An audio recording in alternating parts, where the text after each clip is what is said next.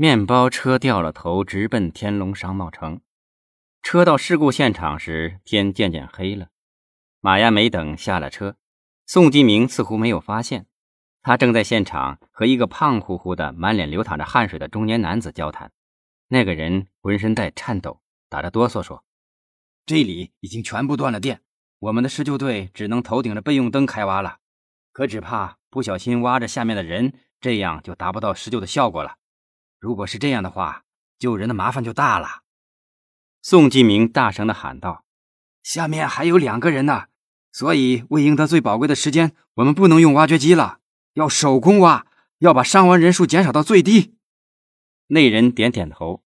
宋继明又问：“刚才不是说听到里面有呼救声音吗？说明人还在这个区域嘛？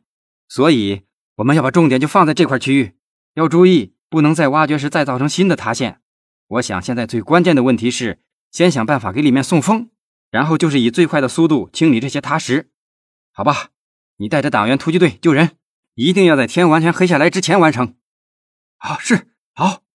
汉子带着一帮人忙去救人了。宋继明回过头，这才发现省市等领导都站在他的身后。马亚梅走上前，伸出手：“继明同志啊，辛苦你了。”宋继明摆摆手：“啊，马省长好。”各位领导好，我我手上尽是灰土。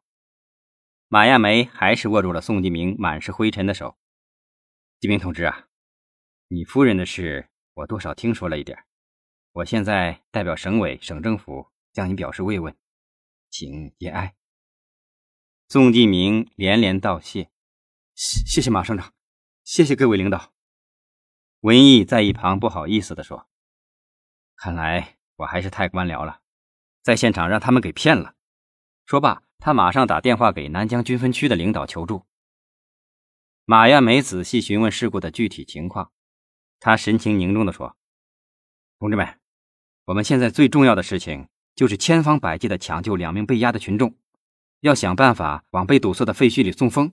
时间长了，那可是会使人窒息的。”正说着，又来了一辆小车，带着几辆军用卡车，跳下了一群身着迷彩服的军人。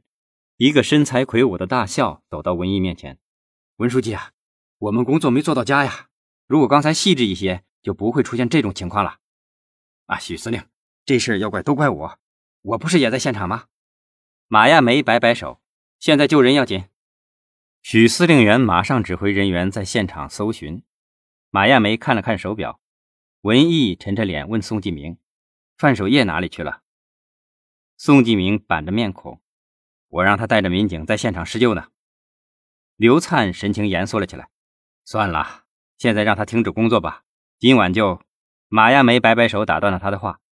现在救人要紧，还是先救人吧。说完，他突然间好像是想起了什么。金明同志啊，天龙发生这么大的事儿，怎么不见天龙集团的老总费庆奇呀？刘灿忙说：“马省长，费庆奇似乎是一下子从人间蒸发了。”马亚梅吃惊地问道：“什么时候发现的？”专案组一直派人在监视他，可他还是从我们眼皮底下溜了。